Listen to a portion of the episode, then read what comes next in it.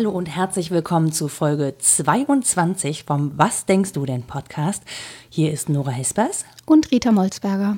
Wir äh, sind heute an der Uni. Ich sitze in Ritas Büro. Da darf ich heute zu Gast sein. Das ist ganz, äh, hier ist so ordentlich, liebe Rita. Mm, jetzt verpetzt mich. Das ist, weil so viel Unordnung in meinem Kopf ist, muss um mich herum Ordnung herrschen. Das ist so. Ja, aber ich finde es irgendwie ganz angenehm. Ist auch mal schön, nicht immer Das ist der unaufgeräumte Zustand vom Schreibtisch übrigens. Okay, wenn das der rechtwinklig unaufgeräumte Zustand ist, dann ähm, kann ich dich nicht mehr einladen. Es tut mir leid, wir müssen jetzt doch, hier doch, aufnehmen. Bei anderen finde ich das voll okay. Ich kann das nur selbst nicht ertragen. Nur falls ihr euch wundert, dass es vielleicht ein bisschen anders klingt diesmal. Ähm, wir machen das heute ein bisschen anders, weil wir müssen einmal ganz kurz zurückhüpfen zur Subscribe. Das ist die Podcast-Konferenz in München, auf der Rita und ich zusammen waren. Und ähm, erstens ist das sehr, sehr, sehr schön, so viele Podcast-Menschen mal im echten Leben zu sehen. Und zweitens ähm, haben ja so viele Menschen auch noch gar nicht Rita gesehen, so in echt, weil die Peter ja digital zurückgezogen lebt. Und im Digitalisierungspodcast hat Herr Burchardt ja äh, von der äh, Inklusion analoger Menschen gesprochen. Und das ist, muss ich sagen, auf der Subscribe sehr, sehr gut gelungen. Es ist wahnsinnig gut gelungen. Vielen Dank für all die Toleranz und Liebe, die mir entgegengebracht wurde und für die analogen Twitter-Nachrichten. Genau, bei Rita hat nämlich ein, äh, ein Twitter geschenkt ja. bekommen. Auf Toter steht mit dem Doppel-O für totes Holz. Genau. Und das fand ich sehr, sehr schön. Das ist eine Schreibmaschine gewesen. Ähm, die Menschen, die beim Podstock waren, haben auf einer Schreibmaschine Rita Tweets verfasst, getippt sozusagen und sie auf einer äh, Pergamentrolle.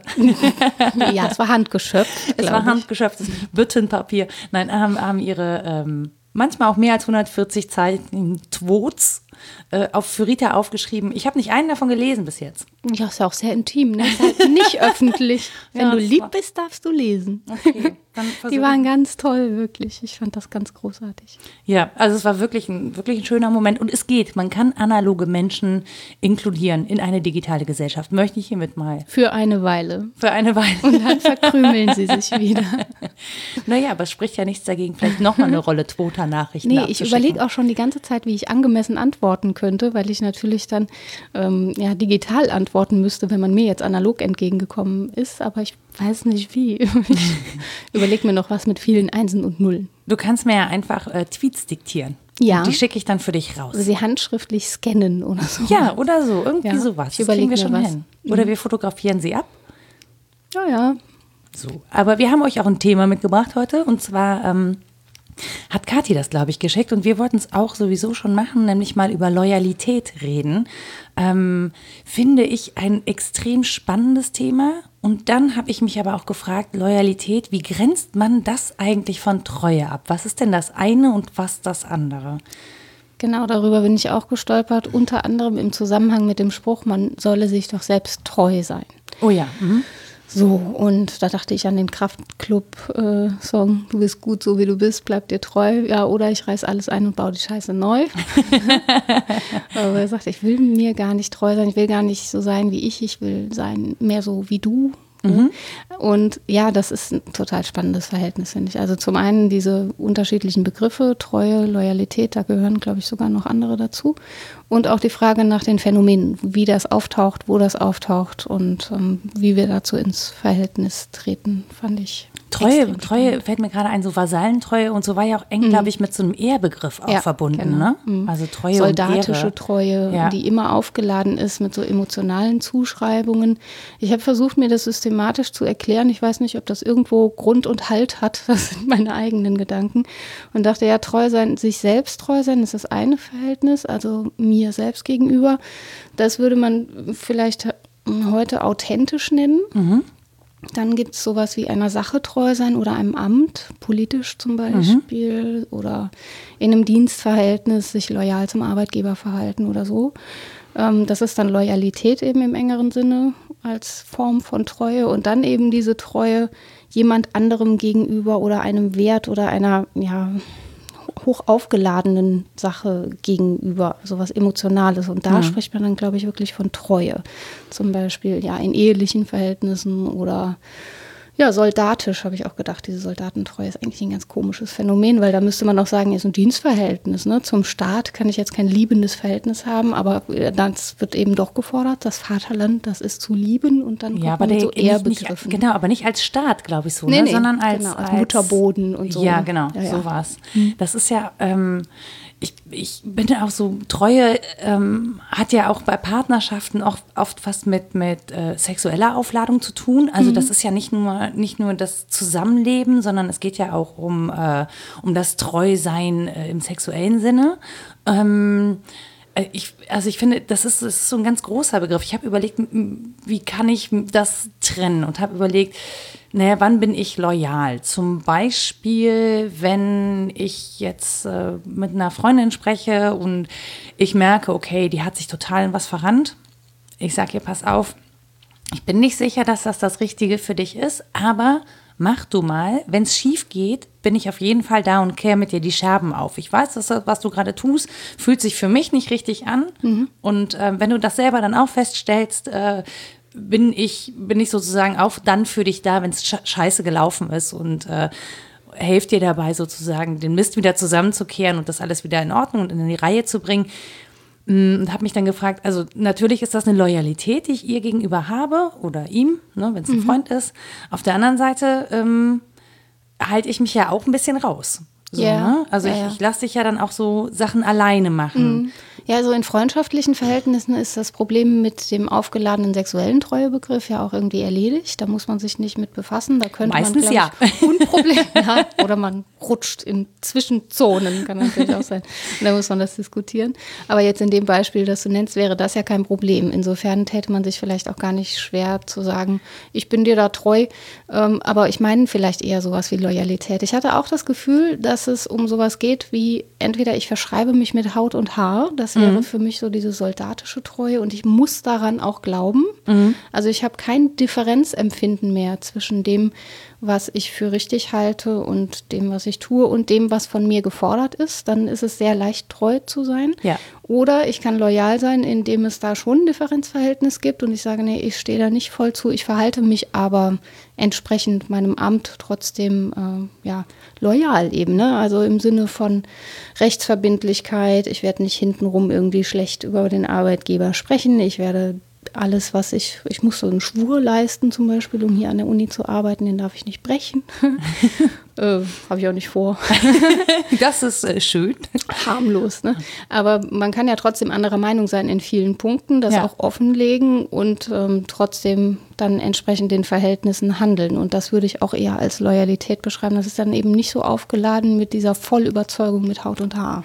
Ich glaube auch, dass diese Loyalität in, also in, mein, in, meinem, in meinem Begriffsverständnis ist das so, dass ich dich sozusagen als derjenige annehme, der du bist, mhm. so ähm, ohne was von dir zu fordern. Also, ja, dann wäre das aber doch eigentlich für ein partnerschaftliches Verhältnis die eine gute Basis. Ja, das zumindest oder fast auch die, das ist jetzt die falsche Kategorie, aber ich würde tatsächlich sagen, die schönere Art der Zuwendung, zu sagen, ich bin nicht kadavergehorsam treu, mhm. sondern loyal treu. Ich höre mir schon an, was du dir vorstellst. Ich kann da mal anderer Überzeugung sein.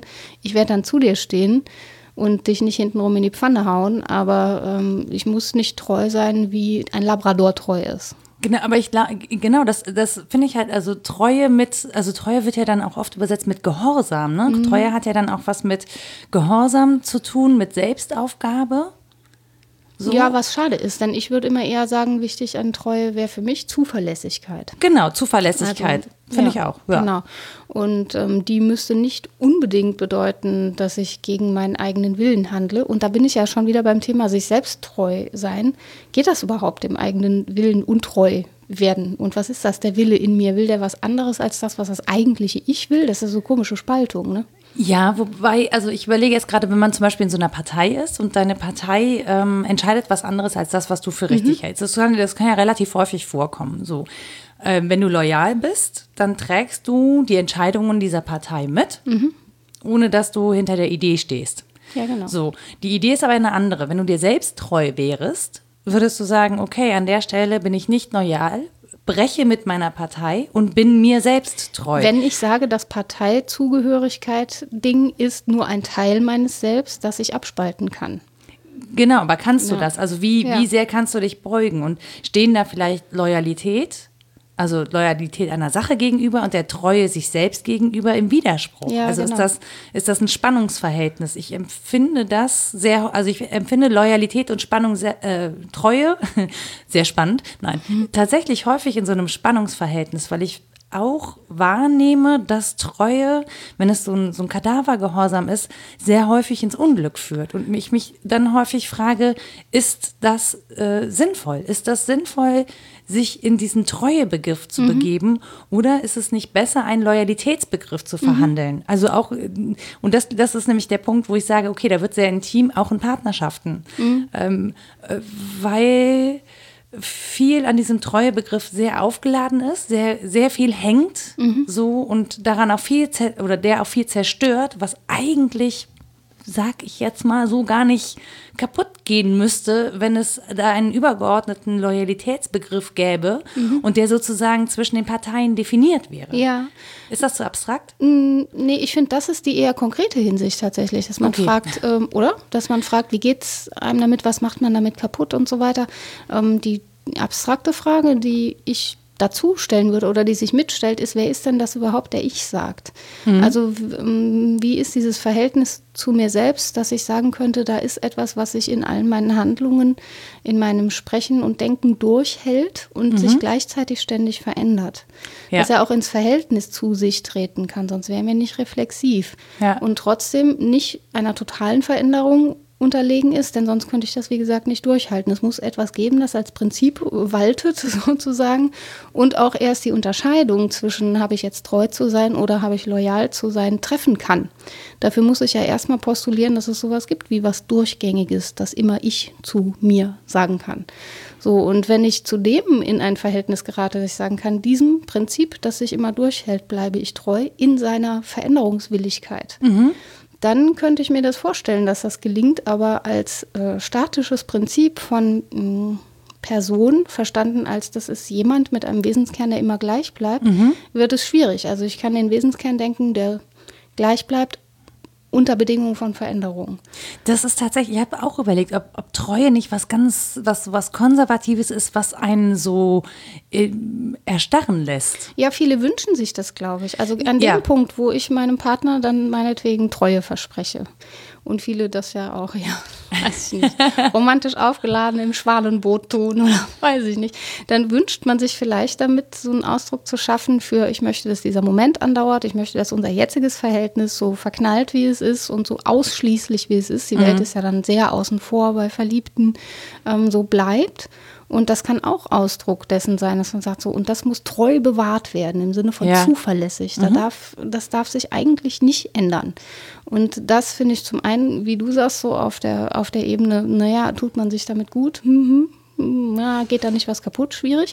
Und eben auch auf der Ebene der abstrakten Frage nach dem Subjekt oder nach den beiden Subjekten, die da eine Zusage machen. Wer ist das denn? Ich könnte gar nicht sagen. Ähm, ich bin natürlich bin ich dieselbe, die das vor fünf Jahren versprochen hat aber halt auch eine andere. So. aber immer noch du. Ja, ja, genau. Also ich sehe ja immer noch immer noch ich zu mir. Ja, ja, ja. das ist schön. Ja, aber wie fundamental müssten auch die Veränderungen sein, damit ich das nicht mehr tue? Also ich, es gibt ja auch Menschen, die sich zum Beispiel mitten im Leben einen anderen Namen geben, habe ich jetzt erlebt im Freundeskreis mhm. ähm, und relativ äh, stumpf so Hand geben und sagen, ich bin der so und so statt des anderen Namens. Und ich denke, ich beziehe das natürlich auf mich und denke, oh, ihr habt den verwechselt. Ich dachte, das wäre der Bruder von. Ist das nicht der Bruder von? Ähm, mhm. Der heißt aber doch. Ich habe es nicht geschnallt, ne? Ja. Weil das so ungewöhnlich ist, dass mhm. jemand die Identität wechselt. Oder hier ähm, der Moderator von Titelthesen Temperament hat das, glaube ich, auch gemacht. Ja. Ein Kollege von mir hat das gemacht, der wollte seinen Spitznamen nicht mehr. Als er 50 ja. war, hat er gesagt, er möchte nicht mehr mit seinem Spitznamen angesprochen werden von den Kollegen, weil er jetzt so, also keine Ahnung, erwachsen ist oder auch eine neue, für sich eine neue Identität ja. hat, was auch immer. Aber das war für, für uns war das tatsächlich sehr verstörend. Ja, das Komische absurd. ist, dass es einen so komisch verstört, wenn es nicht radikal genug ist. Also wenn es nicht eine Geschlechtsänderung ist und Transgender-Problem ja. genau. oder so, das versteht man dann gut. Ach so, da ist ein anderer Mensch in dir. Wenn du aber denselben Menschen siehst auf der Phänomenebene, sich ja der will jetzt jemand anders sein, der ja. ist so, äh, warum? Ja. Ne? Und das finde ich wirklich spannend. Bleibt er sich treu, indem er sich oder sie sich verändert? Oder ist es ein Treuebruch? Sagt man dann, da war ich jemand anders, das ist ein altes Leben, ich lasse das hinter mir und bin jetzt jemand anders. Ich weiß gar nicht, ob das ein Treuebruch ist oder äh, das überhaupt erst eigentliche Treue Zugeständnis ja. sozusagen, weil Könnte man vorher sich eben nicht treu war und das gar nicht gemerkt hat. So. Ähm, und das finde ich halt, das finde ich halt auch so schwierig festzustellen. Wann bin ich mir denn treu? Bin ich mir treu? Also gibt es da ein grundlegendes Gefühl, das mir sagt, ja, jetzt bist du dir treu. Mhm. So, weil ähm, für mich ist das so, wenn ich mir treu bin, dann gerate ich gerne in Situationen, die eher unangenehm sind. Mhm. so. Das ist dann, das ist mitunter sehr. Das ist authentisch. Das ist authentisch, das ist konfrontativ und provokativ mitunter und so. Und ich verstehe das auch und alles. Lustig. Also ja, später. Wenn die Situation durchgestanden ist, ist das auch mal lustig. Ähm, aber ich persönlich, auch wenn alles um mich herum ganz doof läuft, ich habe dann immer noch das Gefühl, ich bin wenigstens bei mir, ja. So, das ist so wie mit sich selbst Händchen halten und sagen, ähm, wir sitzen im Auge des Sturms, aber es wird alles gut. Ja, so. ja, ja. Aber das mit sich selbst Händchen halten ist tatsächlich ein, ein schönes ähm, Problem in der Philosophie. Also das wird häufig in der Leiblichkeitsphilosophie zitiert, aber das gilt ja auch genauso fürs Subjektdenken. Wie, wie, wie kann das sein, dass ich mich selbst anfasse und mich an zwei Stellen spüre? Da bin ich doch schon, da bin ich eben nicht voll bei mir. Ich bin ja nicht eines, das ein Spüren ist, sondern ich kann auch fokussieren. Ich kann ähm, meine Intentionalität, also meine, die Richtung meines Wahrnehmens eher auf die linke Hand oder eher auf die rechte mhm. Hand legen. Ähm, ich kann damit changieren und spielen und oszillieren und das ist doch super spannend, dass das geht. ja, und auch die, ähm, ich habe, ähm, was ist, wer ist das? Bierbaumer, Nils Bierbaumer, äh, Plastizität des Gehirns. Mhm. Also wie sehr eigentlich unser Gehirn in der Lage ist, sich zu verändern und anzupassen und neue Richtungen und Wege zu beschreiten und sich an Situationen oder mit Situationen neu zu arrangieren. Zum Beispiel, wenn das klingt jetzt blöd, aber dir passiert ein Unfall, so, ja, und du büßt deine Beweglichkeit ein. So bist du ja im Kern immer noch du selber, aber du hast ja andere Probleme mhm. zu lösen. Das heißt, du musst zwingendermaßen neue Wege beschreiten, neue Erkenntnisse gewinnen, neue Dinge lernen, neue Fähigkeiten und natürlich verändert sich das auch mit dir, also, ne, also auch dein Umgang mit der Umgebung verändert sich ja. ja. Wie du wahrgenommen wirst, verändert sich ja. Also es verändert sich ja eigentlich alles um dich rum. Mhm. So, wo ist dein Kern? Also ist dein Kern die Art und Weise, wie du das Problem löst, mhm. weil du schon immer auf eine bestimmte Art und Weise Probleme gelöst hast? Oder kann sich sogar das dann in dir verändern? Also ja, dieser, ja. dieser Wesenskern, wie bin ich auf die Welt zugegangen, wie, ähm, wie, wie habe ich vorher mein Leben gelebt? Also es gibt ja Leute, die auch dann beschreiben, dass sie unglaubliche Verwandlungen durchgemacht haben. Ähm, komme ich da mit einem Treuebegriff hin? Ja, ja, genau. Also das Spannende ist ja, dass wir das an den Radikalsituationen immer ganz gut nachvollziehen können. Äh, oder ja, an einem Unfall, der plötzlich etwas verändert. Mhm. Aber wenn wir sagen, ähm, Person sein heißt immer werden, also Person werden auch, dann ist das auch in den kleinsten Nuancen natürlich nachvollziehbar. Ist eben nicht so radikal. Und ja, was die Wesenskernfrage angeht, fällt mir natürlich wieder Nietzsche kann man nichts machen. Das ist die Plastizität meines Hirns, dass das fordert. In dem ist ein walrossartiger Gegen Nietzsche kann man nichts machen. nee, kann machen. Ja, man kann dem Hasen 7 mal 77 heute abziehen und dann wird man trotzdem keinen Kern finden. Und er tritt nicht ganz zurück von der Frage, was ist denn kernhaft in uns, sagt, aber es ist auch gefährlich, sich derart anzugraben. Also wenn man so weiter sucht und, und ganz, ja, wirklich, wenn man davon ausgeht, der Kern liegt irgendwo so tief sich in selber mir. auffühlen. Und man, ja genau, man wühlt sich auf und gräbt sich an und dann mit der Spitzhacke an sich ran und dann macht man vielleicht auch was kaputt, ne? Das, ja, das kann passieren. Das ist ein ganz charmanter Gedanke. Aber ja, wie ist das mit sich eins zu sein? Ich glaube, das ist ja, momenthaft erfahrbar ist, aber das ist so schwer wissenschaftlich zu greifen. Und das wird in der Bildungsphilosophie versucht über den Begriff der transformativen Bildung. Mhm. Also was sind diese Momente des Transformativen, wo ich nochmal jemand anders werde. Und meistens äh, wird das mit Reflexivität ähm, aufgeladen sozusagen. Also wenn mir klar wird, mein Verhältnis zur Welt ändert sich. Das ändert sich dauernd. Mhm. Das ist unproblematisch. Äh, ich lerne dauernd irgendwie was Neues kennen, auch dieses Lifelong Learning oder dass das Gehirn sich halt ständig ändert, ja, ist an sich unproblematisch. Aber an den Stellen, wo es mir auffällt und ich daraus auch Konsequenzen ziehe, ähm, da wird es spannend, weil ich ja dann fragen muss, wer ist das, der sich da ins Verhältnis setzt zu sich. Aber das wirft bei mir dieses Lifelong Learning. Und wir gehen ja davon aus, dass, dass Menschen sich gerne wandeln, sich gerne entwickeln, ja, sich gerne verändern. genau. Aber so, ähm, gerade wenn man so spricht, sagt man, naja, Treue ist so flexibel und so. Und wir haben aber ja gerade auch damit zu tun, dass es so einen neuen Ehr- und Treuebegriff gibt, mhm. ja, Vaterlandstreue und so. Und ich frage mich gerade, ob das vielleicht auch die Begrifflichkeit ist, auf die man sich zurückzieht, wenn einem alles zu sehr im Wandel ist. Wenn ja. man dann das Gefühl hat, ähm, ich will gar nicht, dass sich so viel verändert oder ich bin mit der Veränderung, wie sie passiert, nicht einverstanden. Ja, oder sie ist, ist, zu schnell, ich komme nicht hinterher. Ja, es gibt genau, das wäre dieses abgehängte Phänomen, mhm. aber das ist so, das glaube ich gilt halt auch, mhm. aber das ist glaube ich nicht das Größte, sondern dieses ähm, bewahren wollen. Ich glaube, Treue kommt halt häufig dann ins Spiel, wenn es darum geht, etwas bewahren zu wollen und ich habe so ein bisschen das Gefühl, wir leben gerade in so einer Zeit, wo so wieder ähm, so ein Treue und so ein Loyalitäts- und Ehrbegriff ähm, konstruiert wird, künstlich, ne, der sich ja an, an äh, ne, mhm. der sich ja so an, an äh, Fahnenfarben aufhängt, ja, ja. ne? Also Deutschlandtreu oder ja, mhm. ne, so loyal, wir Deutschen müssen zusammenhalten. Das ist ja auch so ein Loyalitätsbegriff und so. Ähm, ob so, und ich, ich persönlich erlebe beide Begriffe überhaupt nicht so statisch. Also mhm. für mich sind ja beide Begriffe Verhandlungsmasse mhm. zwischen Personen, Gesellschaften und, und, und.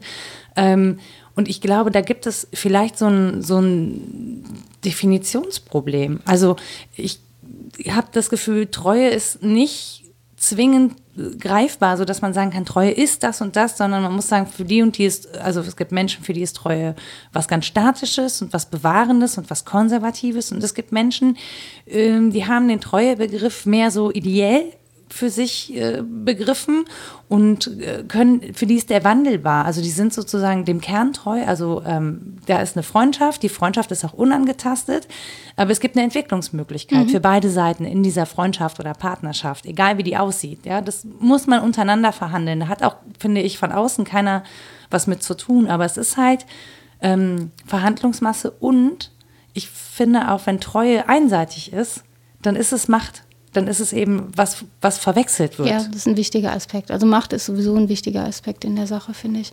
Denn äh, klar kannst du fahnentreu sein, die Fahne ist dir aber nicht in der Weise ja. treu wie du ihr. Ne? Und äh, ich tue mich schwer mit dem Gedanken, dass das ähm, nur konstruiert sei. Es ist es auch. Also ich glaube, dass viele politische Gruppierungen ähm, diesen soll man sagen, Zeitgeist sehr klug erkannt haben, mhm. dass es vielen zu flüssig ist, zu pluralistisch, zu schwierig auch. Ich muss dauernd was entscheiden und dass auf Basis dessen halt sehr, sehr leicht ist, die Menschen zu einfachen Festschreibungen äh, zu verführen und zu Totalitarismen, also jetzt im Begrifflichen zum Beispiel, mhm. zu sagen, es gibt nur diesen einen Begriff von Treue und das ist der richtige und dem schließt du dich an, sonst gehörst du nicht dazu. So diese Art Totalitarismus im Begrifflichen, das fällt eben sehr leicht. Aber was ja ernst zu nehmen ist, ist das Bedürfnis danach, diese Begriffe auch noch zu benutzen. Sonst könnten wir ja sagen, das ist obsolet. Warum sagen wir das noch, wenn es so viele unangenehme Aspekte gibt mhm. oder so viele ähm, historische Aufladungen, mit denen wir jetzt Probleme haben, dann nehmen wir doch jetzt eben Authentizität oder Loyalität und ersetzen das. Aber es ist ja nicht das Gleiche gemeint. Genau, weil, weil es eben zwischen, zwischen Partnern verhandelt wird, ja. egal wie diese Partner aussehen, ob das jetzt Gruppen oder Einzelpersonen sind. Ne? Ja. Aber Authentizität, ich kann ja das ist sowas Individuelles. Mhm. Ja, ich bin authentisch, aber wenn ich loyal oder treu sein will, dann brauche ich einen Gegenpart. Ja. Ich brauche einen Gegenspieler. Das Der geht Gegenpart nicht alleine. kann halt sehr fordernd sein. Ne? Der ja. die, die Fahne oder das Vaterland oder was immer man da äh, als Gegenpol setzt, kann sehr fordernd sein und kann Treue von dir erwarten ähm, und Bekenntnis würde ja. ich auch sagen, gehört Fahnenbekenntnisse. Dazu. Genau. Ja ähm, ohne dass jetzt auf derselben Ebene zurückbekannt werden könnte. Ne? wie, wie soll das gehen? Also klar kann ich davon ausgehen, ja, dann wird der Nationalstaat auch was für mich tun, wenn ich ihm diene. Mhm. Aber das ist ja ein Verhältnis zwischen einem Mensch und einem sozialen Konstrukt. Also es ist ja. nicht das Verhältnis zwischen Mensch und Mensch. Und das macht das, finde ich, ähm, so seltsam. Einer Sache treu sein, finde ich gleichwohl äh, wichtig oder einer Überzeugung, weil wir ja in all dem Werden, das wir sind, Standpunkt beziehen müssen. Nur wenn ich übersehe, dass ich den Standpunkt je neu beziehen muss und auch alles, was ich inzwischen kennengelernt habe an Argumenten oder auch an Einsprüchen und Widersprüchen mit einbeziehen muss, ähm, dann wird das einfach toxisch. Also das vergiftet das Sein. Wenn das Sein werden ist und ich es so festsetze, ähm, dann ist das einfach nicht menschengemäß. Und die Ebene zum anderen Menschen hin haben wir ja noch gar nicht besprochen. Also ja, das, ich habe gerade so überlegt, ne, so wenn man einer Idee treu ist, mit also selbst dann kommt man ja immer an den Punkt, wo man die Idee wieder hinterfragen muss. Und ja. bei, bei aller Treue darf halt Treue nicht, das darf dich nicht blind machen, das darf dich nicht immun machen gegen Fragen, ja. so, weißt du? So. In Bezug auf den Glauben hatten wir das, glaube ich, glaube ich mal diskutiert. das, ähm, das ist so ähnlich, ne? ein ja. Glaube, der nicht den Willen hat, sich selbst zu reflektieren oder neue Standpunkt zu beziehen ähm, und sich entweder zu bewähren oder auch zu scheitern und sich durchzuhalten oder sich zu verändern, das ist letztlich ähm, dann irgendwas anderes. Also ja, und auch tatsächlich auch in diesem Glauben an die Treue zu Gott. Also ich mache das, weil ich Gott treu bin. Gott hat mir das gesagt. Also mhm. ne, wenn es eben extremistisch wird und mir ist doch wirklich völlig egal, äh, welche mhm. Religion da sozusagen vorgeschoben wird für diesen extremistischen Gottglauben. Ähm, dann finde ich, wird es blind. Und an der Stelle, also Treue, ich finde Treue an sich ja super. Also auch mhm. Ideentreue oder sich selber treu bleiben oder so. Ich könnte sonst ja auch nicht leben. Ich wäre ja auch sonst verloren, ehrlich mhm. gesagt, ne? wenn ich mich nicht an etwas treu festhalten könnte. Also im, im, Glauben daran, dass es zuverlässig ist und mir auch dient und dienlich ist im, in meinem Leben. Ähm, aber äh, Treue darf mich nicht blind machen. Sie darf nicht, Treue darf nicht zu einem, zu einem Machtverhältnis werden und darf nicht, ähm, ja, darf, darf nicht immun werden gegen Fragen. Ja, oder Ausschlüsse produzieren, die gar nicht dazugehören. Das ja. übersieht man ja, dass, dass ähm, ich einer Sache treu sein kann und gleichwohl andere wahrnehmen, tolerieren und so weiter. Das, das, spricht ja gar nicht dagegen. Aber das wird so häufig in eins gesetzt, dass man entweder dieser einen Sache treu ist und damit gegen alle anderen sein muss oder untreu ist. Ja. Das finde ich überhaupt nicht notwendig. Das eine folgt nicht aus dem anderen. Warum? Ja. Ich kann ja meinen Standpunkt beziehen und den auch hart verteidigen, meinetwegen, und ins Gespräch eintreten mit den meiner Meinung nach besten Argumenten. Wenn jemand anderes mit besseren kommt, äh, ja, muss ich das wahrnehmen können und ja. annehmen können. Gut, man würde natürlich jetzt, ne, wenn, du, wenn du sagst, man würde den Standpunkt, man würde natürlich niemals seinen Verein verlassen, wenn es um Fußball geht. Ja? Okay, da, also da ist Untreue wirklich, so läuft es halt nicht. Nee, das ist halt so Kadavergehorsam, der okay ist. Also, da sind auch große Menschenmengen, die immer dasselbe brüllen, da kriege ich ja persönlich Plack von. Aber da ist das irgendwie okay. Äh, für mich ist das tatsächlich an der Stelle ja unkritisch, weil ähm, äh, das ist aber wirklich jetzt ganz, ganz, ganz persönlich, ja. Also ich kann schon auch die Kritik daran wahrnehmen. Aber das ist so, da kann man so, da kann man so unbedarft treu bleiben. Also es gibt überhaupt keine Notwendigkeit, jetzt die ja. Zugehörigkeit zu meinem Verein zu wechseln. So, das habe ich mir einmal so ausgesucht und das ist so. Ähm, ja, Im Bestfall hast du es dir ja gar nicht ausgesucht, sondern es ist dir so quasi in die Wiege gelegt. Ja, so, das wäre in meinem Fall tatsächlich auch so, aber ähm, das ist so, das ist so ein angenehmes Treusein, weißt du? Das ist mhm. so, ja, es sei denn, dieser Verein würde jetzt wirklich unfassbar Mist bauen. So. Aber kannst du dir das nicht mit einem Partner vorstellen, wenn du sagst, das ist ein angenehmes Treusein? Ja, ich gehe, also das ist ja überhaupt, genau, das kann man, natürlich kann man sich das mit einem Partner vorstellen. Das Ding ist ja, wenn du einem Fußballverein treu bist, kannst du ja trotzdem auch andere Spiele gucken. da wird dein Verein ja, ja nicht eifersüchtig. Das Aber ist okay. Doch, das glaube ich schon, dass der. Du kannst keinen anderen Schal tragen und dann mal eben so, also musst die andere anderen schon kritisch betrachten. Ne? Ja, ja, aber ich könnte ja in einer anderen Liga und dann wäre das ja wieder ja, ich würde eine ganz neue Nummer. andere Sportart angucken, das ist safe, ne? Ein anderes Stadion, eine andere Sportart. Wow, ich, ich freue mich, dass wir bei der Treue jetzt auch den Dreh zum Fußball geschafft haben. Ja, das hängt eng zusammen, glaube ich. Das, das hängt wirklich eng zusammen. Aber wenn das so künstlich bleibt, bei mir ist das ja total künstlich gelaufen, weil meine Geschwister also, äh, viel älter waren und tatsächlich sowas hatten wie einen Verein und den wollten sie unbedingt und so. Und dann äh, kriegten die von guten Freunden der Familie halt Kappe und Tasse und Bettwäsche und so. Jetzt konnte man mich ja nicht ohne lassen, aber ich war halt erst drei und jetzt bin ich HSV-Fan. Ja, das ist ein hartes Ist halt so, das wurde für mich ausgesucht und seitdem Cappy, Schal und ja, Bettwäsche da war, aber das, muss das dann durchgezogen ja, werden. Aber das kann man doch auch easy, also, oder? Jetzt, ja, man, also, man kann das auch hinter sich lassen. es gibt Hoffnung. Ich habe ich hab dir extra die blau-weißen Kopfhörer gegeben. Ja, wir haben ja auch, wie du siehst, ist das Büro auch blau-weiß. Ja, ja. Ähm, warum sitze ich eigentlich hier? Ich muss gehen. Nein. Ähm. Nee, aber das ist so komisch. Ne? Also auch Dinge, auf die man verpflichtet wird von außen. Äh, gibt es ja alle möglichen. Das ist jetzt so ein lustiges Beispiel, aber es gibt ja alle möglichen Zugehörigkeiten. Es ist für uns beide lustig, muss ja, man dazu sagen. Ja, es gibt, ist natürlich für viele andere Leute so überhaupt nicht lustig. Ja, genau. ne? Also nee, da, da steckt eine, Genau, mhm. richtig. Also da steckt auch wirklich eine tiefe Verbundenheit drin. Ja. Ja, auch, auch ein Lebenssinn. Ja, aber so. selbst die, also wenn sie sich schwer tun, okay, aber selbst diese Lebenssinnaufladung kann man ja hinter sich lassen, wenn es zu radikalen Veränderungen kommt, wenn man sagt, es ist jetzt was anderes wichtig. Das erlebt man bei vielen, die Eltern werden, finde ich. Sie sagen, mhm. vorher waren ähm, bestimmte Dinge wirklich identitätsstiftend wichtig für mich, dass ja. ich eine Person bin, die so und so ist. Ähm, Körperlichkeit, ne? eine Person, die so und so aussieht. Und jetzt du möchtest sagen, anderes. Eltern gehen aus, aus dem Leim? Mal gucken. Muss man sich im Einzelfall angucken. Nee, aber dass was anderes wichtig ist ja. und der Körper auch nochmal anders betrachtet wird, weil er nicht mehr meinem Willen unterliegt, sondern auch einem anderen Willen oder ja, anderen Prinzipien äh, zu was anderem dient als vorher.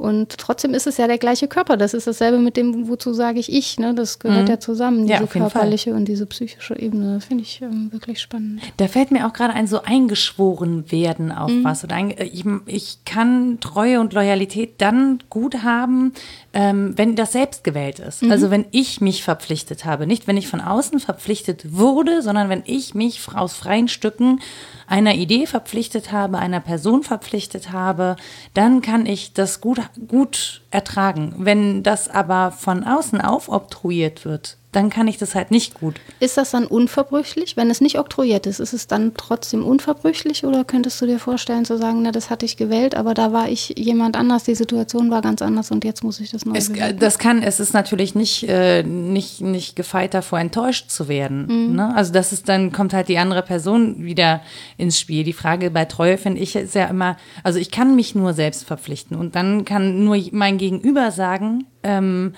ich gehe in dieser Selbstverpflichtung mit. Also mhm. man verpflichtet sich gegenseitig einander, aber auf einer freiwilligen Basis und hat dann auch ausgehandelt, okay, ähm, das ist unser Loyalitätsbegriff, aber ich kann das nicht einfordern. Ja, und äh, es kann auch einer das ganze Konstrukt verlassen. Ne? Das ist das genau, Miese. Ja, ja. Also ich denke jetzt an Trennungen, in, wo ich sagen würde, ich ähm, habe die Fahne der Loyalität sehr hoch gehalten. Ich würde nie ein schlechtes Wort verlieren. Warum auch? Also mhm. ist wirklich alles gut. Aber es ist dem anderen viel zu wenig. Demjenigen, der verlassen wurde, vielleicht. Also dem reicht es nicht, dass man sagt, ich äh, kann dich weiter lieben auf diese Weise. Und ich äh, bin immer äh, treu in dieser Weise, ja. reicht dem aber nicht. So. Das meine ich das, halt, man kann ne? sie nicht ein, also das dann genau, hat die andere Person fordert ja was ein. Grenzen. Ja, genau. genau, also die Frage ist ja, und das meine ich halt mit, man muss das verhandeln, man muss wirklich klar diesen Treuebegriff, den man anlegt, mhm. miteinander aushandeln. Was verstehst du darunter? Was verstehe ich darunter? Ja, verstehe mhm. ich darunter? Also verstehe ich unter Treue, dass wir, äh, dass wir partnerschaftlich zusammenleben und äh, Dinge gemeinsam anschaffen, erarbeiten, ein gemeinsames Leben führen, gemeinsam Ideen verfolgen? Oder verstehe ich darunter, äh, dass wir 24 Stunden aufeinander hocken und nie andere Leute sehen, ohne dass der andere dabei ist? Oder ähm, verstehe ich darunter mh, hm, dass ich dir ein extrem großes Vertrauen entgegenbringe und sage, okay, du kannst dein Leben leben, ich lebe mein Leben, mhm. Aber wir sind halt verbunden auf eine sehr lose und trotzdem sehr bestimmte Art. Also wir sind zuverlässig verbunden, mhm. aber wir können uns in sehr großem Radius bewegen. Mhm. Ja, so. Und das meine ich halt mit Aushandeln. Es wird dann irgendwie doof, wenn einer sagt, ich brauche es ganz eng und der andere sagt, naja, ich brauche es aber ganz weit. Naja, man muss es ja ohnehin immer neu aushandeln. Also was heißt immer? Es muss man jetzt nicht jeden Tag, aber ich glaube, die Wechselfälle des Lebens und die Zeitläufe, ja. äh, die bedingen ja so einiges und dann ja. äh, neu zu sprechen kann sehr unangenehm sein sein, eben weil man vielleicht auch spürt, ich bin da mit mir selbst in, hm, in Differenz getreten. Ich bin nicht mehr diejenige, die diese Zusage gemacht hat, jedenfalls nicht mehr voll. Mhm. Ich müsste jetzt zurücktreten oder verifizieren, wie ich das jetzt meine. Ich meine es auf jeden Fall anders als damals, als ich die Zusage machte und das ist schwierig. Ich glaube, genau, ich glaube, da gerätst du in einen, einen Zwiespalt zwischen dir selbst treu sein und dem Versprechen, dem anderen gegenüber treu zu mhm. sein. So. Und ich glaube, dann, dann wird es halt auch wirklich schwierig. Also das selber festzustellen, das sich selber eingestehen ähm, und das dann auch noch auszusprechen, weil man ja weiß, man hatte was anderes ausgemacht. Mhm. Also man hatte sich selber zu einem anderen, zu einer anderen Form verpflichtet. Ja. Und ja. das ähm, ich glaube, das ist, das ist der Punkt, an dem es halt ganz häufig bricht. Einfach. Ja, weil man so schwer Unterscheidungskriterien findet, das hattest du eingangs ja auch schon gesagt, an denen man festmachen könnte, das ist jetzt eine Situation, in der ich in Nicht-Übereinstimmung mit mir selbst gerate, die mir schlecht tut. Mhm. Oder das ist eine Situation, da bin ich in Nicht-Übereinstimmung, ich kann das aber durchhalten, was ich zugesagt habe, es wird sich wieder ändern oder es ist mir wichtiger. Weil der Unterschied auch zwischen ähm, dem, was ist und dem, wie ich es bewerte, ja signifikant sein kann. Also es kann die gleiche Situation sein, ich bewerte die jetzt aber anders. Mhm. Und ich finde das so schwierig, ein Kriterium zu finden, an dem ich sagen könnte, ich, in den Lehrveranstaltungen postuliere ich das immer und sage immer, es muss irgendwie, man muss ein Unterscheidungskriterium finden dafür, wann bin ich mehr ich selbst, was sind Handlungen oder Lebenseinstellungen, die mich mehr zu mir machen mhm. und welche, die mich mir selbst entfremden. Und auch welche, die mich dem anderen näher bringen oder mich dem anderen entfremden oder der Sache näher bringen oder der Sache entfremden. Aber das Kriterium dafür zu finden, das ist ganz schwierig. Letztlich ist das sowas wie ja, ein Gefühl, eine Reflexion, vielleicht sowas, äh, ja, wenn wir bei Zuverlässigkeit sind, sowas wie Nichtwidersprüchlichkeit. Mhm. Moritz Klenk hatte das ähm, bei der Subscribe ja. ähm, beschrieben für seine Da gibt es ein Video zu, das könnt ihr euch auch noch angucken. Er sagt, er, genau, er spricht da mit sich selbst mhm. und äh, stolpert häufig über so Unvereinbarkeiten oder Widersprüche. Mhm. Braucht dafür gar keinen anderen Menschen. Das ist, ist sich selbst Widerspruch genug. Ne? Ja, das schaffe ich aber auch. Ja, klar. Das schafft jeder, der sich ernsthaft auf die Sache des Denkens einlässt, denke ich. Ähm, und gerät dann aber ja genau in die Situation, wo er herausfinden muss, ab wann ist dieser Widerspruch auflösbar und wichtig für mich und integrierbar oder bleibt er als solcher bestehen? Also letztlich ist es, glaube ich, auch die Frage, was führt mich zu mir selbst, was führt mich zu einer Sacherkenntnis und was führt mich von mir selbst weg oder von der Sacherkenntnis weg oder eben auch vom anderen Menschen weg. Und da bin ich noch nicht schlüssig mit. Ich weiß nicht, was dieses Kriterium ist. Ich bin da, also ich hatte gerade so ein Gefühl von, okay, man, es gibt ja so manchmal so Tage, da verhält man, da rutscht man in so eine so ein kindisches Verhalten ab. Ja, aus irgendwelchen Gründen ist man ja, dann schlecht Tag. gefunden. ja, aber man ist so schlecht gefusselt und ist dann sozusagen, verhält sich so, dass man weiß, okay, das war jetzt echt nicht sachdienlich. Also mhm. das äh, trägt nicht zu einer Problemlösung bei, ja. So, und jetzt kann man zu Hause sitzen und sagen, ja, so bin ich aber, mhm. ja, und schmollt und findet das auch scheiße. Ähm, oder man geht halt mit sich erzieherisch ins Gericht und sagt dann so, pass auf, das ist jetzt, ähm, das war jetzt nicht so gut, Nora. Ne? Ja. Ne? Ab auf die stille Treppe. Aber warum war es nicht so gut? Wie findest du raus, das war nicht gut? Genau, und das ist genau die Frage, die ich mir gerade stelle, ist, ist es trotzdem gut gewesen, weil ich dann sozusagen in dem Moment mir selbst entsprochen habe, auch wenn das völlig irrational ist, aber weil ich diesem Gefühl stattgegeben habe, das ja nun mal in mir ist. Ja. Ja. Oder muss ich dieses Gefühl hinterfragen und sagen, sag mal, wo kommst du denn her? Was hat dich wirklich gestört? Was ist der Kern dieser Störung? Und wie kannst du beim nächsten Mal besser auf die Situation reagieren im Sinne einer vernünftigen Lösung? Mhm. Das heißt, ich bin da im Widerstreit zwischen einer Emotion und einem Impuls, den ich habe, und dem Wissen darum, dass es durchaus möglich ist, solche Situationen vernunftbegabt und unemotional äh, zu betrachten und dann auch zu einer Lösung zu gelangen. Weil ja, so, und mhm. das ist ja, also bin ich dann, bin ich dann sozusagen meinem Herzen treu oder meinem Kopf? Oder und, und du, du sagst ja auch immer, die sind ja auch eins. Ja, das ist das Problem wirklich. Das ist ein philosophiegeschichtliches äh, Knallerproblem, ne? Ein Knallerproblem für Geist und Seele und Vernunft und Also die zwei haben bei mir wie, immer ordentlich Streit. Wie die ins Verhältnis treten, ja, aber die sind ja du. Genau, die sind beide ich und äh, und die analytische Trennung, wer nimmt die vor? Ja, aber das. Ja, du. Ich. So. aber ja, wer denn sonst? Aber nee, die Frage ist ja, warum? ja, also warum, warum nehme ich diese analytische Trennung vor? Ich glaube, das ist, also das ist relativ simpel, weil es als Erklärmodell so gut funktioniert. Ja, aber ich muss es ja gar nicht erklären. Ich kann mich ja einfach weiter benehmen wie offene Hose und dann ist gut. Ja, ja Dann bin ja ich nicht, mit mir im Reinen. Weil die hässliche Reflexion in dir hockt. ja. und schreit, das ist alles nicht genau. du, was du jetzt denkst und meinst und fühlst. Nee, ja doch, das, das ist man ja doch, also das ist man ja, ja, doch auch, aber das sind halt die Sachen, die man nicht so gerne an sich hat und auch nicht mhm. so gerne an sich sieht und die Störungen verursachen und die einfach ausbrechen und auch so ein bisschen ungehalten und impulsiv sind und so und äh führt auch in so Gewissensfragen, ne? Ja, man und man hat das ja gern so eine Stimme, die ja. einem sagt oder äh, zumindest ein Gefühl. Die sind meinem Verstand untreu. Ja, ja, ja genau. So, da ist jetzt Untreue und da bewegst du dich jetzt schlecht ähm, in ein schlechtes Verhältnis zu dir selbst oder zum anderen oder so. Aber wo die herkommt, ist ja wirklich die Frage. Die habe ich, ja, man kann natürlich sagen, ja, das ist das Es und äh, die gesellschaftliche Konvention, die sich da manifestiert passiert und das ist eigentlich ein radikal anderes. Aber diese Konstrukte von hier bin ich und da ist etwas radikal anderes, was mir entgegengesetzt ist. Nee. nee. nee. nee. Ach, ist äh, zu einfach, glaube ich. Genau, und einfach ist es ja. Einfach, das wollen wir ja nicht, ne? Einfach Doch, hätte ich gerne, ja hätte ich gerne. Ach, Rita, dann wäre dir doch unglaublich langweilig. Ja, ich liebe Langeweile. Ja, wenn, wenn dir langweilig ist, dann sortierst du Probleme. Mm, nö, nicht nur. Ich kann auch so kontemplativ gelangweilt sein. So mit ohne Gedanken? Ja, so sein lassen. Echt? Nee, die kommen und gehen schon, aber die sind da total unwichtig. und ähm, doch, das geht schon. Ja.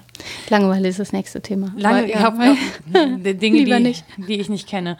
Ähm, da weiß ich nicht, da bin ich wie du in analog. Langeweile kann ich nicht mitreden. Ähm, nee, aber was so, was so, was so Treue angeht, ähm, was ich so interessant an Treue finde, ist, dass das ja auch häufig so, ähm, es ist schon auch was, was Gesellschaft regeln soll. Also dieser Treuebegriff soll definitiv auch zum Beispiel sowas wie Eifersucht in Grenzen halten. Also es ja, ist eine gesellschaftliche Notwendigkeit gewesen, glaube ich, irgendwann mal so zum Beispiel diesen Treuebegriff in der Ehe zu definieren, ja, ja der ja auch kulturell sehr Keim, unterschiedlich ist. Wenn ich die Keimzelle der Gesellschaft in der Kleinfamilie sehe, ist es notwendig. Ich muss halt irgendwie wissen, wo die Kinder herkommen und wer welche Rechte hat, ähm, wer bürokratisch wie zu verwalten ist und so weiter. Das geht dann nicht, wenn wir in Horden zusammenleben. was ja Kommunen sind sehr schwer zu verwalten.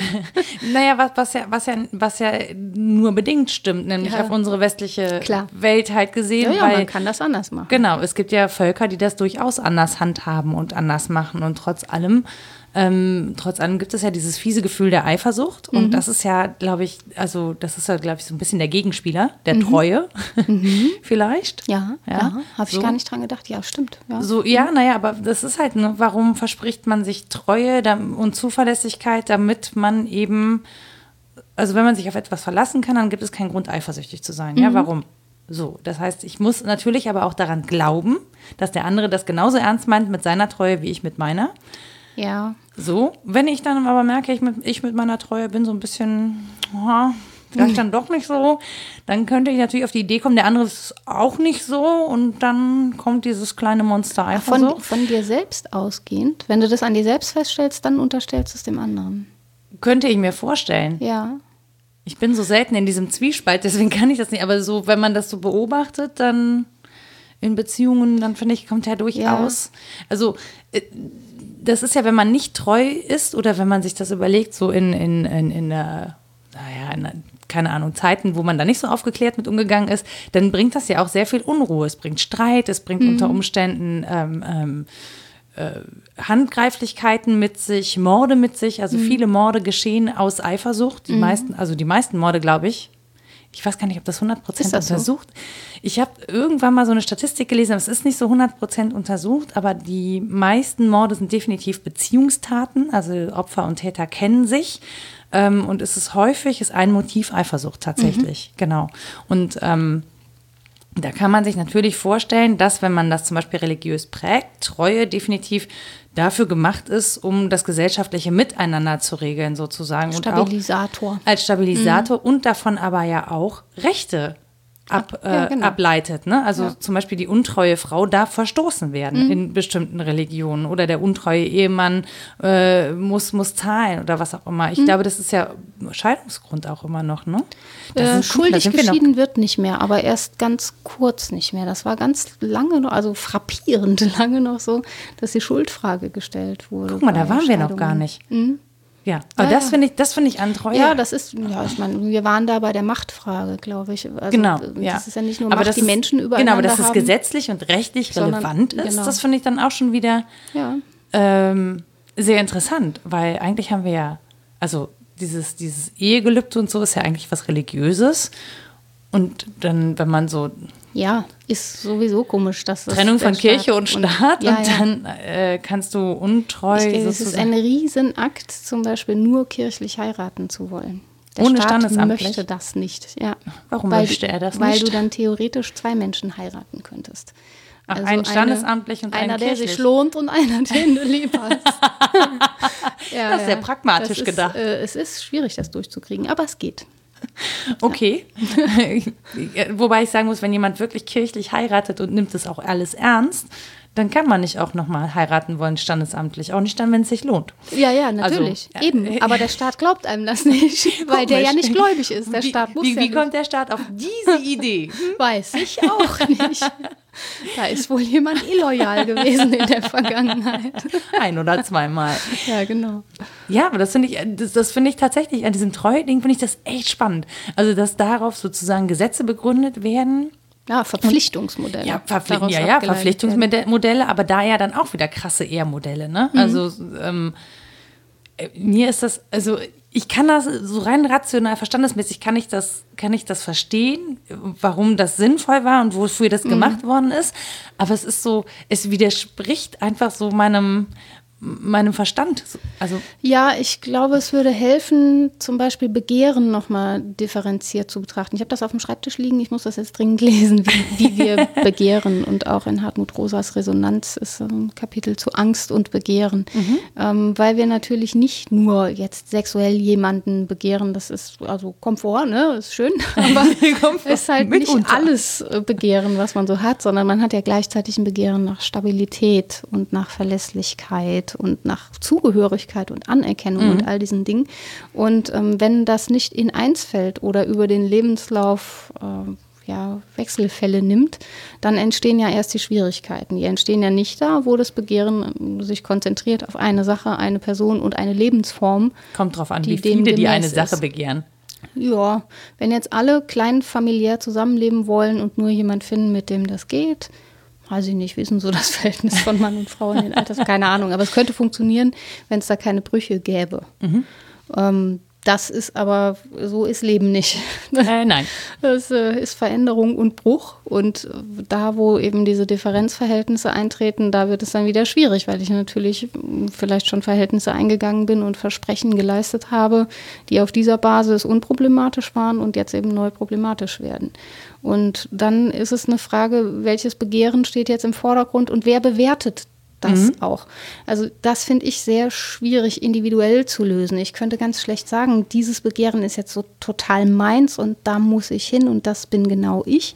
Ähm, ich kann das nicht differenzieren, ob mir das nicht auch ein Stück oktroyiert ist oder fremd eingeschrieben oder ob ich damit nicht gefallen will, Dritten oder so. Mhm. Ob ich das wirklich jetzt authentisch sozusagen durchziehe und sage, nein, das ist genau das, was ähm, ich bin und was ich jetzt brauche. Oder ob man da tatsächlich auch verstandesgemäß eingreift, um zu sagen, ja. okay, ähm, mein Begehren ist ein Gefühl, das mich im Zweifel immer wieder ins Unglück reitet. Das ja. gibt es ja auch, ja, Menschen, die immer Dinge begehren, die sie nicht bekommen können, ja, weil es irgendwie pathologisch ist. Und, ähm, und auch die analytische Unterscheidung verschiedener Begehrensformen ist an sich ja wieder ein Begehren. Also ich will das differenziert aufdröseln, damit ich es verstehe. Das ist bei mir immer virulent. Ich, ich will das verstehen und ich will es damit handhabbar machen mhm. und werde theoretisch äh, unruhig, wenn es nicht handhabbar ist. Auch. Und Untreue ist häufig ganz schwer handhabbar. Also sowohl einer Sache gegenüber als auch einer Überzeugung, die ich hatte, wenn ich da merke, es ist nicht mehr ganz das, was mich überzeugt. Es gibt ja aber auch so viele Erklärungsmodelle und damit so viele Ausflüchte. Also ja. dieses, ne, also alleine, das klingt jetzt natürlich total, ja, der Mensch ist total triebgesteuert, aber ja, der Mensch ist triebgesteuert. Auch. Und zu negieren, ja, ja, ja, Und zu negieren, dass zum Beispiel so Dinge wie Hormone ähm, Sachen machen und auch, auch ähm, zum Beispiel äh, Grenzen Grenzen auflösen, die wir eigentlich im normal, normalen Zustand haben oder im, ne, so, das ist genauso wie Alkohol trinken Barrieren bricht und so. Also das ist, ähm, oder Tabus bricht. Es gibt schon, es gibt schon Dinge, die können wir äh, trotz aller Aufklärung, die haben wir so nicht 100 Prozent im Griff. Ja, das Ding ist, wann lerne ich, mhm. wann lerne ich das sozusagen in den, in den Griff zu bekommen? Oder muss ich das in den Griff bekommen? Oder was passiert eigentlich, wenn wir uns alle ständig nur im Griff haben? Ja, genau. Also ähm, bei Adorno Horkheimer müsste man nachgucken und sagen, das ist nicht trotz aller Aufklärung, sondern das ist die Dialektik der Aufklärung. Wenn wir der Vernunft so großen Raum einräumen und jetzt nenne es Trieb oder Leiblichkeit oder Gefühl oder was immer sonst noch ist, ähm, unbedingt ja, unterdrücken ne, und mit Vernunft regeln wollen, dann führt das in Terrorherrschaft. Das hat man häufig erlebt. Ne? Menschen, die das von sich abkoppeln, ein Empfinden für den anderen, auch Mitleid oder diese mhm. Dinge, wenn die unwichtiger sind und so eine Art Vernünftelei, das ist ja auch schon negativ konnotiert, also nicht echte Vernunft, die das alles mitbedenken würde, sondern eine Vernunft, die sich davon losmacht, äh, regiert dann äh, wird das notwendig dazu führen, dass wir einander umbringen im schlimmsten Fall. Weil ne, wir kein Gefühl mehr dafür haben, dass der andere auch ein Begehren nach seinem Leben, seiner Leiblichkeit, seinem Trieb ausleben hat. Und trotzdem brauchen wir das natürlich. Wie willst du ohne Vernunft auskommen und ohne. Das macht alles viel komplizierter, Rita. Das, weißt du, das ist so, wenn man beginnt so ein Gespräch über Loyalität und Treue ja. und plötzlich. Und dann Dialektik der Aufklärung, hallo? Und plötzlich ist alles total komplex und dann kommt dieses Begehren dazu und, und der Körper und diese Hormone und die Vernunft und so. Und man, man glaubt, man könnte das einfach fassen und jetzt. Hätten wir uns mal besser vorbereitet, ne? Dann hätten wir gesagt, pass auf, Kathi, danke für die Frage. Es ist erstens, zweitens, drittens, danke, tschüss. Ja, so wird es halt nicht sein. Aber, nee. aber das ist so, ich finde ich find das einfach unglaublich, äh, ich finde es so spannend, was da eigentlich am Ende alles mit reinspielt, worüber ich mir vorher jetzt so in dem, der Form keine Gedanken gemacht habe. Und ähm, wo du über Vernünftelei redest, es gibt so ein Lied von den Wise Guys, so ein Liebeslied, ähm, wo sie mal ganz romantisch ist und er alle Phänomene einfach erklärt mit Formeln und den also, Sonnenuntergang. Genau, den Sonnenuntergang. Okay. Sie sagt, der Mond scheint so groß und sagt, nein, der bricht sich nur in der Atmosphäre und deswegen spiegelt das so. Oder sagt, Witzig, da würde ich mich verknallen. ich mich, interessanterweise, ich mich auch. Nein, nicht oder nur. Sagt, die, die, die, Rosen duften oder die Blumen duften so schön. Und er sagt, naja, das liegt an den Pheromonen und so. Ja. Ähm, das ist schon. das macht, also dieses, dieses Rumvernünfteln macht natürlich auch echt dann viel kaputt, was Emotionen Ja, wenn es nur das ist. Wenn ich beides zulassen kann und den Duft genießen, und wissen, was dahinter steht, dann ist das das sehr viel reichere Leben, oder? Also wenn man die Einstellung wechseln kann, ist doch wie wenn ich mir mit der rechten ja. Hand die linke gebe und dann wechseln kann zwischen den Einstellungen. Das ist doch eigentlich ganz reichhaltig. Jetzt sitzen wir hier und Jetzt verschränken und, und halten uns Händchen. Aber, ja, das ist das ist einfach ein echt wichtiges Beispiel, finde ich. Ja, ich fand es auch tatsächlich, als ich so, aber ich hatte eher so mich neben mir sitzen als bei mir, ja. als ich mit mir Händchen gehalten habe. Ja, das habe ich noch nicht geschafft. ich stehe halt öfter mal neben ich, mir. Ich brauche mehr Energie, um mich zu duplizieren, demnächst passiert. Ich weiß gar nicht. Und eine von mir wird digital. Ach du liebes bisschen. Ah, das wäre so schön. Obwohl, nee, Nee. Dann wärst du dann noch du, wenn du dich digital ja, klonen keine Ahnung. würdest? Das ist auf jeden Fall immer so ein Thema, bei dem ich nachdenke, ist das jetzt authentisch? Bin ich mir da treu? Bin ich anderen damit untreu, dass ich nicht mitmache? Ist das irgendwie fies und gemein? Und ja, das ist so ein Anlass, bei dem ich wirklich häufiger über diese Frage nachdenke. Ich finde, solange es einen Twoter gibt, ja, so lange ist dir unbedingt treu bleiben. Das und solange ist die Welt voll in Ordnung irgendwie. Was machen wir denn jetzt mit hier Treue, Loyalität? Wir sind uns des Prinzips bewusst, dass Veränderung eigentlich erst äh, Personenwerdung bedeutet. Ja. Dass ich gleichzeitig was durchhalten muss und dass ich, wie du gesagt hast, äh, aushandeln muss, was ich mit dem Begriff dann meine. Ich glaube, ich kann das mit mir selbst aushandeln, muss das prüfen, ich muss das mit anderen aushandeln und prüfen und ich muss das auch am Sachgegenstand aushandeln und prüfen, was Treue bedeuten kann, wo ich loyal sein darf, was Authentizität mir bedeutet und ob mir das überhaupt wichtig ist. Ja. Also, dass ich sage, das ist eines das Sein und das andere das Bewerten, wie wichtig ist mir das und dann ist doch was gewonnen. Das glaube ich auch. Also ich glaube, es ist komplizierter, als einfach zu sagen, okay, ich habe jetzt Treue nach einer, äh, definiere das für mich nach einer religiösen Regel oder Vorschrift oder wie auch immer. Wer das schafft. Genau, das Gut. Ist, genau, das ist gar nicht ausschließlich, aber es ist einfach so, ähm, es ist komplizierter, das sozusagen mit sich und für sich zu verhandeln, zu erklären, zu definieren und dann auch mit jemand anderem auszuhandeln, zu sagen, naja, ich bin dir treu, das heißt für mich übrigens. So, was heißt das, das denn ist auch für so ein dich? Treueversprechen, das keiner am Altar hören will, oder? Stell dir mal vor. Im Herzen werde ich dir immer treu sein. Mit dem Rest Kann weiß ich schon nicht so. sein, dass ich mal, aber also ich habe hier mal einen Vertrag aufgesetzt. Da sind alle 127 Eventualitäten, die mir jetzt eingefallen sind, aufgeführt. ja, sowas wird mir aber wahrscheinlich einfallen im Zweifel. Vielleicht findest du jemanden, der 128 aufstellt und dann geht's richtig los. Ach ja, ich, äh, genau. Gut, dass ich das gerade nicht verhandeln muss, außer mit mir selber. Ja, Genau, da kannst du dir ganz treu bleiben. da kann ich mir ganz treu.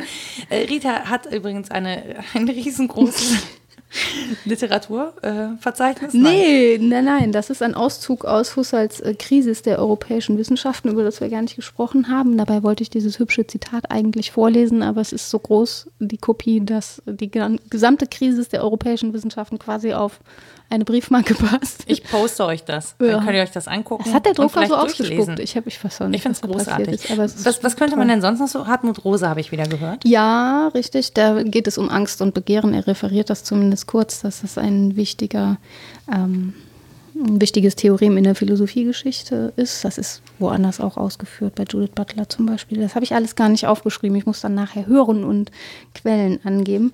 Über das Verhältnis von Wahrheit und Treue haben wir gar nicht so viel gesprochen. Dabei hatte ich da einiges gefunden ähm, bei Martin Buber und Franz Rosenzweig, die sich darum bemüht haben, die Bibel neu zu übersetzen. Und mhm. diese Übersetzungsproblematik von Wahrheit und Treue ist ein ganz zentrales Kapitel, hm, zum Beispiel bei Rosenzweig Der Mensch und sein Werk. Sprachdenken im Übersetzen. Das finde ich auch spannend, dass man mal fragt, ist das denn überhaupt der richtige Begriff, wenn ich ihn ah, übersetze? Mhm. Und bei Buber in zur Verdeutlichung der Preisungen, Verdeutschung der Preisungen, die Verdeutlichung. ja, genau. Und ähm, dann gibt es diese ganze große Schule der transformatorischen Bildungstheorie, die hatte ich, glaube ich, kurz angesprochen, mhm. wo es um dieses Moment der Veränderung geht. Das findet man bei Koller, äh, der bezieht sich auf Kokemoor und Marotzki. Da mache ich dann auch gerne noch ein paar Angaben. Und irgendwie sind wir tatsächlich auf Adorno, Horkheimer und die Dialektik der Aufklärung gekommen. Und wir waren kurz bei Nietzsche. Stimmt, aber bei dem, dem bin ich immer dem Mensch treu. Auf ganz illoyale Weise treu. Wenn ihr noch ein bisschen was äh, für uns habt, ein Feedback zum Thema Loyalität und Treue, dann Ja, vielleicht haben wir einfach. Quatsch geredet, ne? Ja, vielleicht haben wir Quatsch oder wir haben auch irgendwas vergessen oder so. Dann mhm. äh, sagt uns doch gerne einfach Bescheid. Ihr erreicht uns bei Twitter unter wddd-podcast oder ihr schreibt eine Mail an rita.wasdenkstudenn.de oder nora.wasdenkstudenn.de. Äh, ihr findet uns auf der Website wasdenkstudenn.de Genau. Und was denkst du denn? .podigy.io. Auch da könnt ihr kommentieren. Also es gibt viele, viele Möglichkeiten, uns zu erreichen. Facebook-Seite haben wir auch noch. Ähm, wir freuen uns auf euer Feedback. Wahnsinnserscheinungsformen wird mir gerade klar. Ja. Ja. Das, ich finde es auch super. Und ich finde übrigens auch toll, dass so viel mhm. Feedback immer kommt. Also ja, da, äh, ihr seid wirklich sehr fleißig und das äh, freut uns sehr, dass äh, wir nicht einfach nur raussenden, sondern dass auch noch was zu uns zurückkommt. Danke. und dann sagen wir einfach bis zur nächsten Folge. Genau. Bis dann. Tschüss. Tschüss.